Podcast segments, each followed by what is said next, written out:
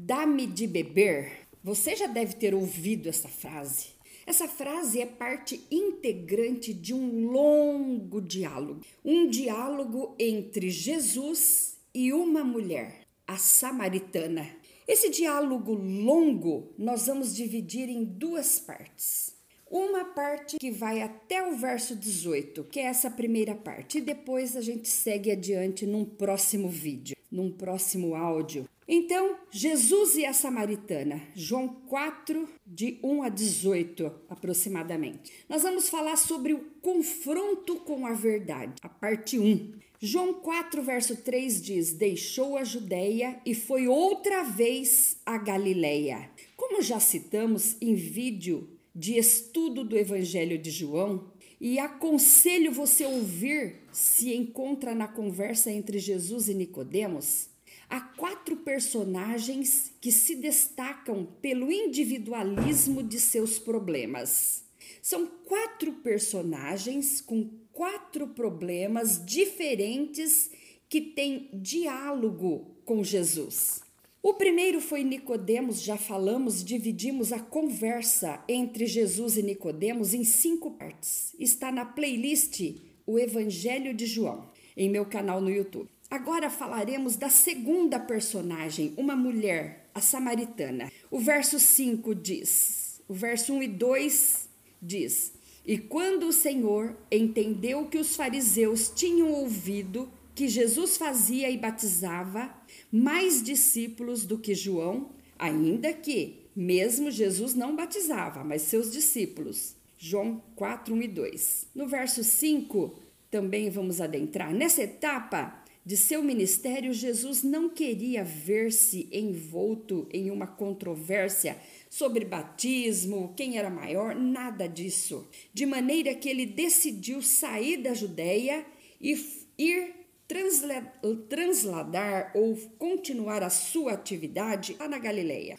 Uma viagem que demoraria três dias se passasse por dentro de Samaria, sendo assim a forma mais rápida. Então, demoraria o dobro se ele fosse contornando a montanha. Mas ele resolve passar por dentro de Samaria com exclusividade de agenda. Foi uma alternativa da sua agenda, foi uma decisão já agendada. Foi, e o verso 4 diz: Foi, pois, a uma cidade de Samaria chamada Sicar, junto da herdade de Jacó, que tinha dado a seu filho José. A outra possibilidade, se ele não passasse por dentro de Samaria, era cruzar o Jordão subir pela costa leste do rio, não entrar em Samaria, voltar, cruzar o Jordão ao norte de Samaria e então entrar na Galileia,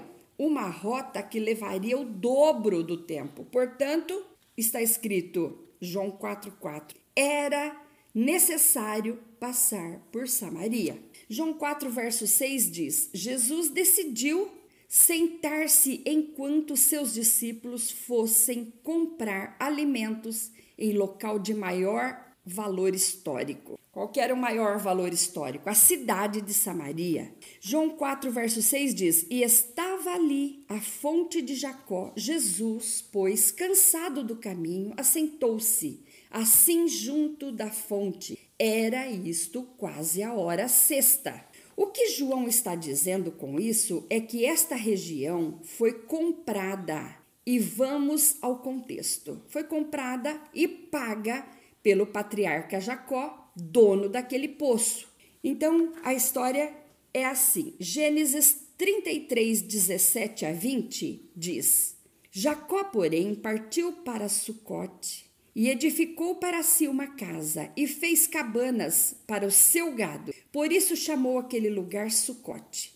E chegou Jacó, salvo a cidade de Salém, cidade de Siquém, que está na terra de Canaã, quando vinha de Padarã, e armou a sua tenda diante da cidade, e comprou uma parte do campo em que estendera a sua tenda, da mão dos filhos de Amor, pai de Siquém, por cem peças de dinheiro, e levantou ali um altar e chamou-lhe e chamou-lhes Deus o Deus de Israel. Gênesis 33, 17 a 20. Em seu leito de morte, Jacó deixou essa terra a José. Isso está em Gênesis 48, 21 e 22, que diz: Depois disse Israel a José: Eis que eu morro, mas Deus será convosco e vos fará tornar a terra de vossos pais, que eu tenho dado a ti um pedaço da terra a mais do que a teus irmãos, que tomei com a minha espada e com meu arco da mão dos amorreus.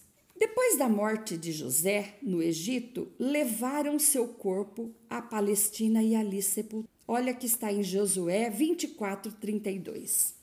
Também os ossos de José, que os filhos de Israel trouxeram do Egito, foram enterrados em Siquém, naquela parte do campo que Jacó comprara aos filhos de Amor, de Emor, pai de Siquém, por cem peças de prata e que se tornara herança dos filhos de José. O poço tinha mais de 30 metros de profundidade. Muito fundo, hein?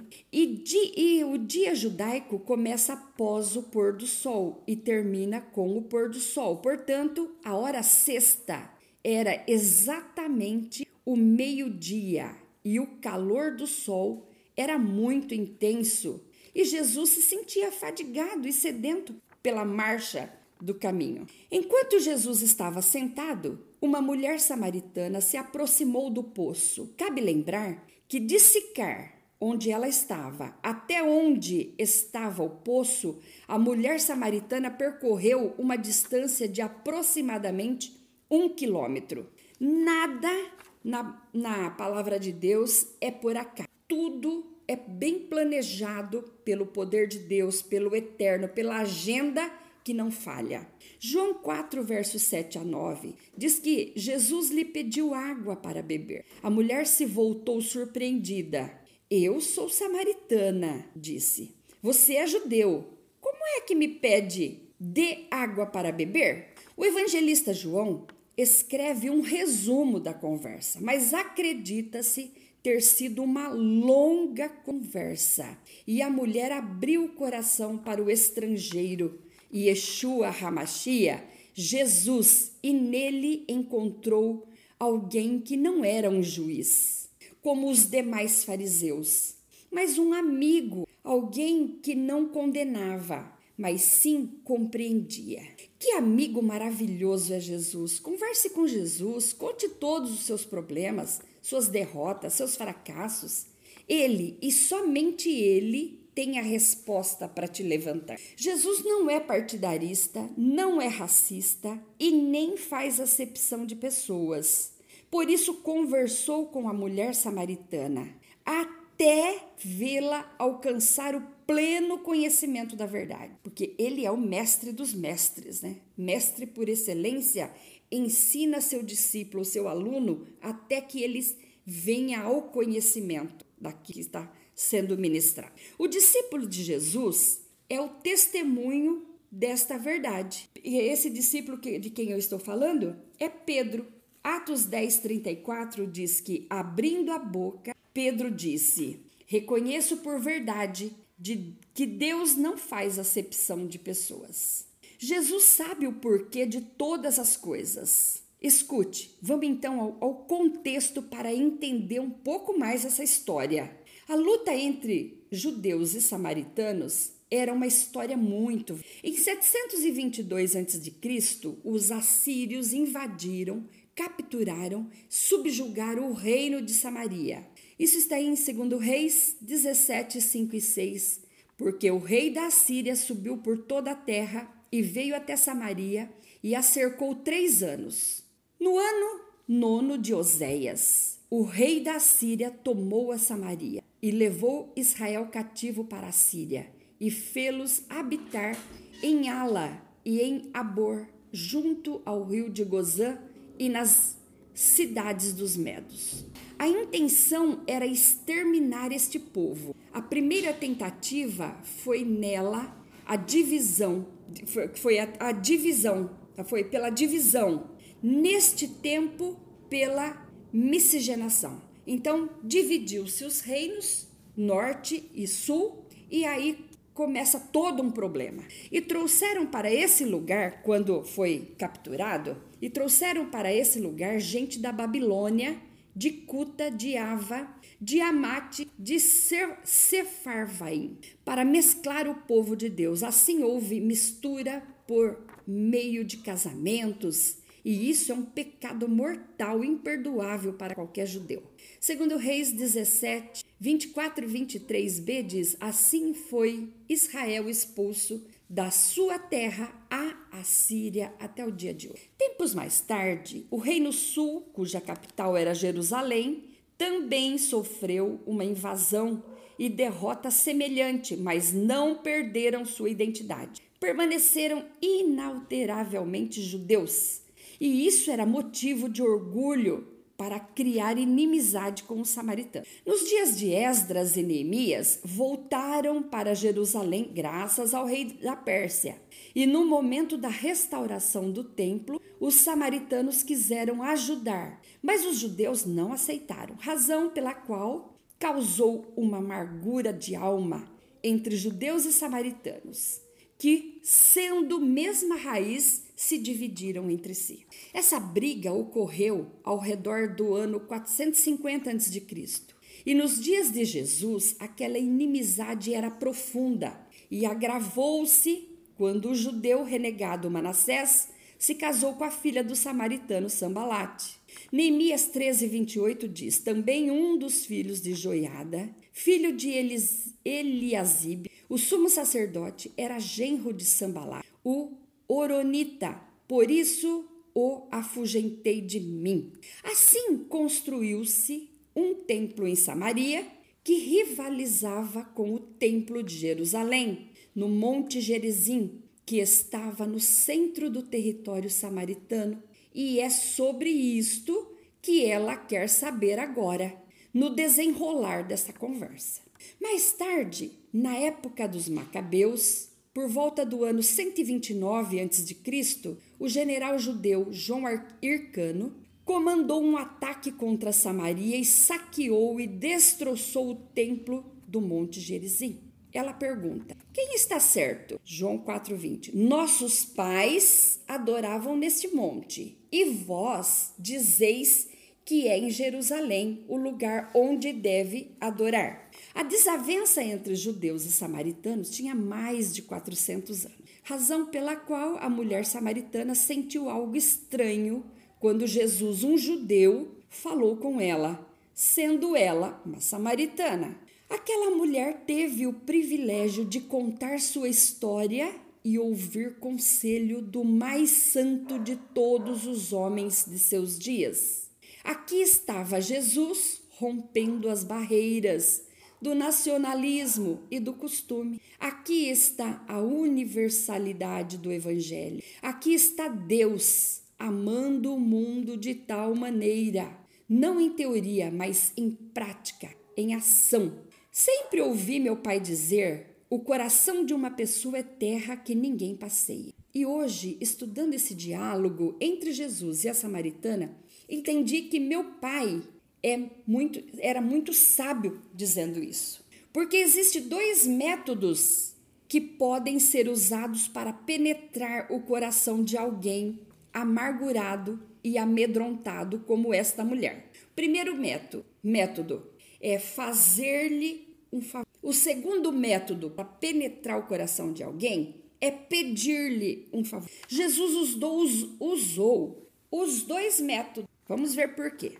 Jesus se identificou com o seu ser, com o ser humano que ela era. Valorizou sua forma de expressão, olhou-a com empatia, não a condenou e assim ela abriu o coração para a cura e alegria.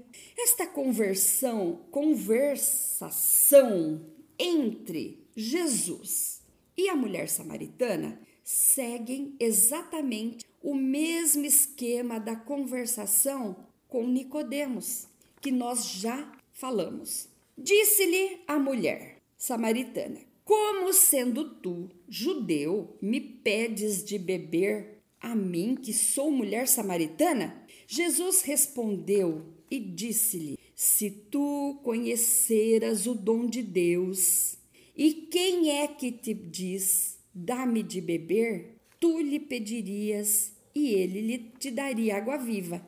Disse-lhe a mulher: Senhor, tu não tens com que tirar, e o poço é fundo. Onde, pois, tens a água viva? És tu maior do que o nosso pai Jacó, que nos deu o poço, bebendo ele próprio dele e os seus filhos e o seu gado?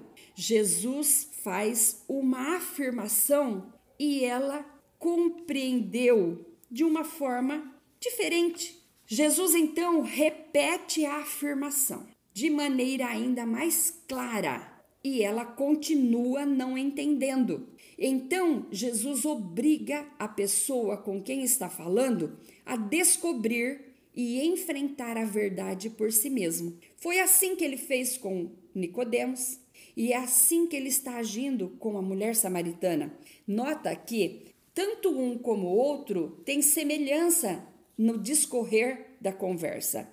Jesus fala de, um, de algo espiritual e ela e a pessoa, o ouvinte, fala de algo uh, material. Não sei se para contender ou se porque não estava entendendo. Pode ser. O verso 13 e 14 de João 4. Jesus respondeu e disse-lhe: Qualquer que beber desta água toma, tornará a ter sede, mas aquele que beber da água que eu lhe der nunca terá sede, porque a água que eu lhe der se fará nele uma fonte de água que salte para a vida eterna. Essa era a forma como Jesus continuava, costumava ensinar e continuava ensinando. E era uma forma muito efetiva, porque, como disse alguém, há certas verdades que o homem não pode aceitar, deve descobri-las por si próprio. Tal como fez Nicodemos, a mulher tomou as palavras de Jesus em seu sentido literal, quando devia compreendê-las no plano espírito. Num tom de zombaria, ela disse: Disse-lhe a mulher: Senhor, dá-me dessa água, para que eu não mais tenha sede e não venha aqui tirá-la. Então, isso foi um tom de zombaria dela. Ah, então me dá dessa água assim, eu não preciso vir aqui tirar, eu não preciso mais ter sede. Jesus falou de água viva e ela entendeu ao pé da letra, ou pelo menos fez-se entender. Porque na linguagem comum, para o judeu, água viva significa água corrente e trata-se de água que fluía como um rio, diferente da água estancada num poço, numa cisterna ou num pântano. O texto demo demonstra uma leve e momentânea reprovação nas palavras de Jesus. Veja, Jesus pediu água comum, representa um dom de menor importância, mas ela hesitou em oferecer. Porém, com certeza, se ela tivesse lhe pedido água viva, o dom supremo de Deus, Jesus teria lhe dado imediatamente, sem hesitar. A água da vida que Jesus oferece não vem de um poço comum, de uma cisterna, de um pântano, mas é uma dádiva que só o Machia, o ungido, pode conceder. Muitas pessoas vivem uma vida infeliz, vazia e prisioneira porque não conhecem Jesus, não conversam com Jesus que é o supremo dom de Deus. A mulher samaritana talvez não esperasse nada de Deus.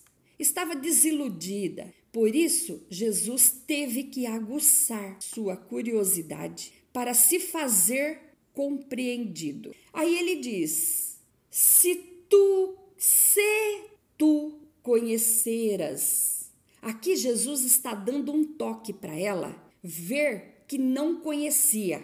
Se tu conhecer o dom de Deus e quem é o que te diz, aqui Jesus dá um toque para ela, para que ela perceba que ele não era apenas um judeu comum, mas alguém que tinha muito mais a lhe oferecer, a lhe dar do que receber. Dá-me de beber, tu lhe pedirias e ele te daria água viva. 4, verso 10. Essa fala de Jesus aguçou na mulher o desejo de saber quem era aquele interlocutor e pôs seu intelecto para funcionar pensou: seria ele maior do que o patriarca Jacó, o doador desse poço? Será que Jacó, quando esteve nesse lugar, teve que cavar este poço para obter água? Quem ele então pretendia ser? Um judeu pretensioso que diz ser capaz de lhe dar água fresca e corrente? Que diria de si? Que será que ele tem a me dizer de si? Aqui está o ponto-chave da sua curiosidade. Naquele tempo era comum uma pessoa ter um balde feito com pele de animais para que, estando junto a um poço qualquer, pudesse tirar água e beber naquele deserto afora escaldante. A mulher viu que Jesus não tinha esse balde de couro usado pelos viajantes. Por isso, deve ter pensado: não precisa falar de tirar água e me dar água, porque vejo com meus próprios olhos que você não tem balde com que tirar. Então vem com, essa, com esse papo de achar que vai me dar água, porque eu não acredito. Então ela já começa por aí. Nicodemos fez a mesma coisa não conseguiu compreender as palavras de Jesus sobre o novo nascimento e a mulher também não conseguiu entender as palavras de Jesus sobre a água viva. Jesus não usava expressões incompreensíveis. Ele empregava palavras do cotidiano para que qualquer um, por mais leigo que fosse, tivesse percepção espiritual e pudesse compreender no ato. Assim sendo, tanto o erudito Nicodemos quanto a ignorante samaritana não entenderam uma linguagem básica espiritual de Jesus. E as palavras de Jesus estavam por toda a escritura, mas como muitos, esses dois, Nicodemos e Samaritana, também não cumpriram o dever de casa, estudar para saber. O livro do Apocalipse foi escrito antes do Evangelho de João e promete água da vida para quem tem sede. Isso está em Apocalipse 21, 6. Também informa que o Cordeiro os conduzirá a fontes de água da vida. Isso está em Apocalipse, capítulo 7, verso 17. O profeta Yeshayahu, Isaías, já havia anunciado que os escolhidos tirariam com alegria águas das fontes da salvação de Yeshua. Isaías 12, 3. E que Deus derramaria água sobre o sedento. Isaías 44. Veja que está por toda a palavra de Deus, por toda a Bíblia.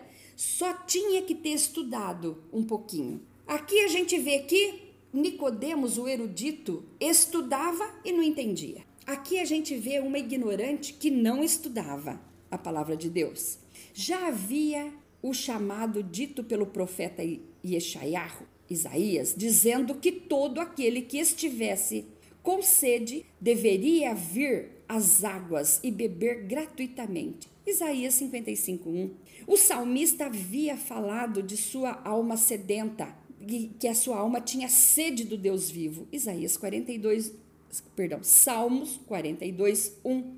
O profeta Jeremias se queixava de um povo que tinha abandonado a Deus, fonte de água viva, e havia cavado para si cisternas, rotas que não podiam conter águas.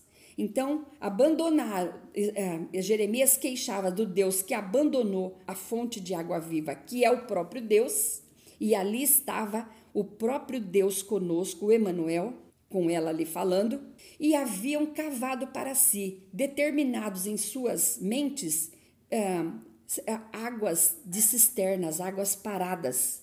Jeremias 2,13. O profeta Ezequiel teve sua visão no rio da vida. Isso está em Ezequiel 47, do verso 1 a 12. O profeta Zacarias também anunciou que no novo mundo haveria um manancial aberto para a purificação. Zacarias 13, 1. As águas sairiam de Jerusalém dos judeus. Zacarias 14, 8. Nesta conversa, Mais uma vez, vemos que Jesus considera o direito de perguntar. Ele deixa a pessoa, ele dá esse direito, mas também cobra do ouvinte o dever de saber as Escrituras. Se conhecesse o dom de Deus, saberia quem está te pedindo e não ficaria perdendo tempo. É isso que Jesus quer dizer para ela. E pediria logo: Me dá dessa água viva, Senhor. Veja o que Jesus havia dito nessa festa em Sucote. E acontecia todos os anos em Jerusalém. Isso está em João 7, 37 e 38. E no último dia, o grande dia da festa, Jesus pôs-se em pé e clamou, dizendo: Se alguém tem sede, venha a mim e beba. Quem crê em mim, como diz as Escrituras, rios de água viva correrão de seu ventre. A vida dessa mulher era como uma cisterna, um poço cavado, um pântano de água parada. Um poço de águas paradas, mas Jesus quer oferecer para ela um rio, uma fonte de águas refrescantes que jorraria de dentro dela para a vida eterna. Em João 2, versos 6 a 11, no milagre realizado em Caná da Galileia e na conversa com Nicodemos, lá de João 3, 5, no vídeo anterior, vemos que Jesus mostrou que a água é mais do que um mero elemento que mata a sede física, mas que tem símbolo de milagre, assunto desde os dias de Moisés. Toda a linguagem religiosa dos judeus estava cheia desta ideia da sede da alma, que só podia satisfazer-se com a água viva. Não tem como matar a sede da alma com a água do poço, da cisterna, que era. E essa água viva é um dom de Deus, mas a mulher preferiu entender estas palavras na mais crua forma literal. Muitas Muitas vezes nós escolhemos o literal por questão de um comodismo. Ah, não quero pensar, então vou pôr no literal e fim de papo. Então, é isso que a gente vê. Ainda bem que Jesus insiste em nos ensinar e passou a fazer uma afirmação ainda mais surpreendente, dizendo que ele podia lhe dar água, que ele poderia saciar a sede para sempre. E mesmo assim, mais uma vez, a mulher tomou ao pé da letra, como quem menospreza as coisas relativas à eternidade. O, verso 15: Disse-lhe a mulher: Senhor, dá-me desta água, para que não mais tenha sede e não venha aqui tirá-la. Ela falou isso com desdém. Nós somos assim mesmo. Em nosso coração há uma sede de algo que não sabemos. Mas Jesus Cristo sabe que sede é essa e insiste em nos saciar e nos satisfazer. Em um de seus livros, Sinclair Leves diz: Por fora todos parecemos muito diferentes, mas muito no fundo somos todos iguais. Em todo ser humano existe um desejo insatisfeito e sem nome, um vazio, descontente, uma carência, uma frustração. E por não saber resolver, às vezes achamos mais fácil encolher os ombros e esperar passar. A mulher desejou ter água de Jesus, ter aquela água de Jesus. Mas Jesus sabia que a sua sede não era suficiente e que, antes de beber da água que ele tem para dar, ele deveria ter consciência de seu pecado para se arrepender. Então, ela, ele queria ter a consciência de que ela realmente tinha se arrependido, de que ela realmente queria aquela água viva e eficaz. Não há salvação sem arrependimento. Jesus destampa o passado e o presente da mulher, preparando seu coração para receber a dádiva de Deus. João 4,16 disse-lhe Jesus: Vai, chama teu marido e vem cá. Por que ordenou Jesus a mulher para chamar seu marido e retornar? Para mostrar que a vida que ela estava vivendo não iria lhe levar a lugar nenhum. Jesus desperta nela o desejo de se chegar a Deus. Deus quer que sejamos filhos bem-sucedidos. jamais escravo do pecado, do Egito, do mundo, de Satanás, da prisão, que esses itens nos prendem. É algo que não nos dá chance de escapar sozinhos. Precisamos de Deus para escapar desses itens. Como aconteceu com o povo escravo do Egito, só escaparam de lá por causa da intervenção divina. A mulher samaritana dá uma resposta verdadeira, mas incompleta, ou seja, uma meia verdade, por meio da qual esperava esquivar-se para uma escuridão protetora a fim de não falar mais nisso. É assim que a gente faz, né? Todas as vezes que toca na ferida, a gente se encolhe se esconde e fala: não, não, não me toque. O verso 17 diz: A mulher respondeu e disse: Não tenho marido. Disse-lhe Jesus: Disseste bem, não tenho marido. Verso 18: Porque tiveste cinco maridos, e o que agora tens não é teu marido. Isso disseste com verdade. Aqui há duas interpretações que se seguem. Você, amigo ouvinte, fica com qual você quiser ficar, tá? Mas eu vou passar as duas interpretações que se seguem aqui e as duas são verdadeiras. O assunto, primeiro, o assunto pode ser marido, ex-marido. E segundo, o assunto pode ser adultério espiritual. Se a conversa for o primeiro assunto, significa que ela estava convivendo com um homem fora do casamento e os cinco demais que teve não formalizou o divórcio para fechar os ciclos. E assim nenhuma página havia sido virada, coisa que não é bom para nós.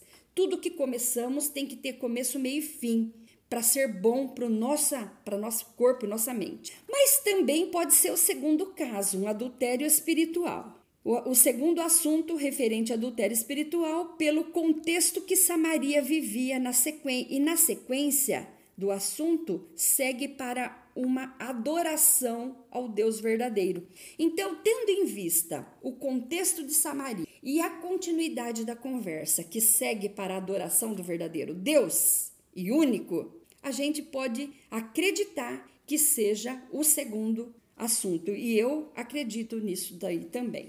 Sabemos que uma parte dos habitantes de Samaria foram exilados e transportados para a Síria. Em troca, o rei ímpio, na intenção de destruir os escolhidos de Deus, trouxe cinco povos a esse lugar, a fim de que se casassem entre si e com essa mistura desaparecesse o povo de Deus.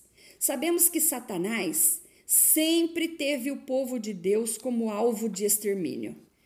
As duas casas de Israel. Vamos a essa história. Reino Norte, israelitas, capital Samaria, dez tribos. Reino Sul, judeus, da tribo de Judá, capital Jerusalém, duas tribos. Segundo Reis 17, 21 diz: Porque rasgou a Israel da casa de Davi, e eles fizeram rei a Jeroboão, filho de Nebate, e Jeroboão apartou a Israel de seguir ao Senhor e fez cometer um grande pecado. Olha onde começou a idolatria e o adultério espiritual. Lá atrás. Aí o verso 22, eh, de mesmo segundo Reis 17, diz: Assim andaram os filhos de Israel em todos os pecados que Jeroboão tinha feito. Nunca se apartaram deles. Continue focado. Não estou falando dos judeus, das duas tribos, descendentes de Judá. Estou falando dos israelitas, das dez tribos, das dez tribos que estavam lá no Reino Norte, que abandonaram o templo de Jerusalém e fizeram um templo em Samaria. Divisão que causou muita tristeza no coração de Deus. E a disciplina veio. O verso 23 de 2 Reis 17 diz: Até que o Senhor tirou a Israel de diante da sua presença, Israel, aquelas dez tribos, como falara pelo ministério de todos os seus servos, os profetas.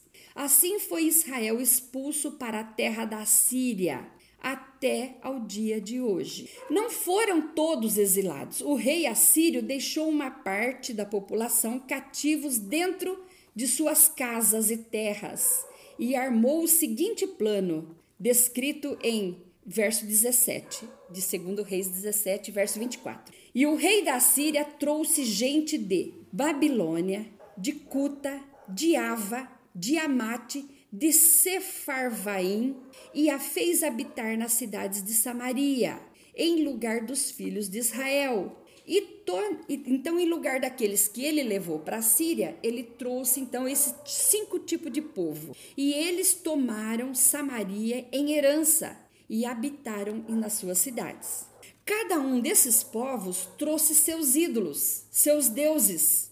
Essas cinco nações ímpias e idólatras entram no Reino Norte, em lugar dos israelitas levados para a Síria, e começam a exercer seus cultos aos deuses estranhos. O Deus verdadeiro e único Deus, dono de tudo, de todos, se irou com aqueles idólatras invasores e matou a muitos enviando contra eles leões. Olha o que diz o verso 25, ainda estou no capítulo 17. E sucedeu que, no princípio da sua habitação ali, não temeram ao Senhor, e o Senhor mandou entre eles leões que mataram alguns deles. Contaram isso para o rei da Assíria, e para não se dar por derrotado, veja o que ele fez. Então o rei da Síria mandou dizer: Levai ali uns dos sacerdotes que transportastes de lá, e vá e habite lá, e ele lhes ensine o costume do Deus da terra, daquele lugar. O sacerdote israelita ensinou que deveria fazer e agradar o Deus Altíssimo, mas para manterem a rebeldia, não fizeram e continuaram idolatrando e agradando seus próprios deuses. Verso 29. Porém, cada nação fez os seus deuses e os puseram nas casas dos altos que os samaritanos fizeram, cada nação nas cidades em que habitava. Vamos então ver quais são os cinco deuses daquelas cinco nações que se interiorizaram no meio do povo de Deus para e adoravam. Vamos ver. E os da Babilônia, está no verso 30 e 31 do mesmo capítulo. E os da Babilônia fizeram Sucote Benote, era o deus deles. E os de Cuta fizeram Nergal, deus deles. E os de Amate fizeram o deus Azima. E os aveus fizeram Nibás e Tartak. E os sefarvitas queimavam seus filhos no fogo a Adrameleque e a, Amel, e a Anameleque, deuses de Sefarvaim. Mas não parava por aí. Eles adoravam seus deuses e também ao Deus que o sacerdote ensina. Aqui está o adultério que Deus odeia. Ou, sirva só o Deus deles, ou então o Deus único. Os dois não, porque Deus não divide a sua honra, a sua glória com ninguém. Os profetas sempre avisavam que Deus não divide sua glória com falsos deuses. Isaías 42, 8 diz: Eu sou o Senhor, este é meu nome, a minha glória, pois, a outrem não darei, nem meu louvor às imagens de escultura. Os israelitas cometeram pecado quando juntamente com as cinco nações que estavam entre eles, casaram-se por meio do casamento, cultuando deuses estranhos. Casavam, as suas mulheres cultuavam, ele também cultuava, esquecendo-se do que o Senhor já havia dito. Olha o verso 37 a 40. E os estatutos e as ordens, a lei e o mandamento que vos escreveu, tereis cuidado de fazer todos os dias e não temereis a outros deuses. E da aliança que fiz convosco não vos esquecereis, e não temereis a outros deuses. Mas ao Senhor vosso Deus temereis, e ele vos livrará das mãos de todos os vossos inimigos. Porém, eles não ouviram, antes fizeram segundo o seu primeiro costume. Nós sabemos que o método de ensino de Jesus é pegar algo que está presente em minha vida e que eu conheço muito bem para ensinar algo que ele quer que eu aprenda. João 4, 17 e 18 diz: Disseste bem, não tenho marido, porque tiveste cinco maridos, E agora o que tens não é teu marido. Isto disseste com verdade. A disciplina de Deus não vem para nos envergonhar, mas para nos endireitar. Aquela mulher andou quase um quilômetro para chegar naquele poço onde Jesus estava descansando, sem saber que a bênção lhe estava assegurada. Assim diz o Senhor pela boca do profeta Isaías, 54, verso de 4 a 8: Não temas, porque não serás envergonhada, e não te envergonhes, porque não serás humilhada. Antes te esquecerás da vergonha da tua mocidade e não te lembrarás mais do opróbrio da tua viuvez. Porque o teu Criador é teu marido, o Senhor dos exércitos é o seu nome.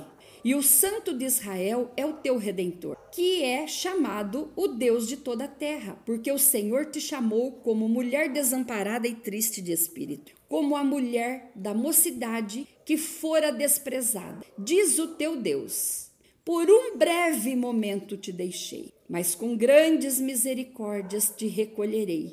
Com um pouco de ira escondi a minha face de ti. Por um momento, mas com benignidade eterna me compadecerei de ti. Eu acredito que por este raciocínio é bem coerente, mas você, amado ouvinte, fique à vontade para escolher qual quer admitir, se o primeiro ou o segundo item da, dessa conversa, porque não afetará em, no, em nada a nossa salvação.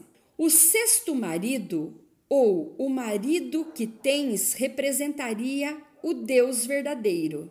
Mas, como disse Jesus, tanto ela como os demais samaritanos adoravam-no, não na verdade, mas na, em ignorância, e, portanto, não estão casados com ele. Jesus assinalou que esta mulher estava vivendo numa situação pecaminosa e, na sequência, passou a falar-lhe da verdade, da verdadeira adoração que em nossas almas pod podem encontrar a Deus. Então, na próximo vídeo eu dou continuidade nesse assunto que está bem na metade ainda. Que Deus abençoe sua vida e até a segunda parte desta conversa.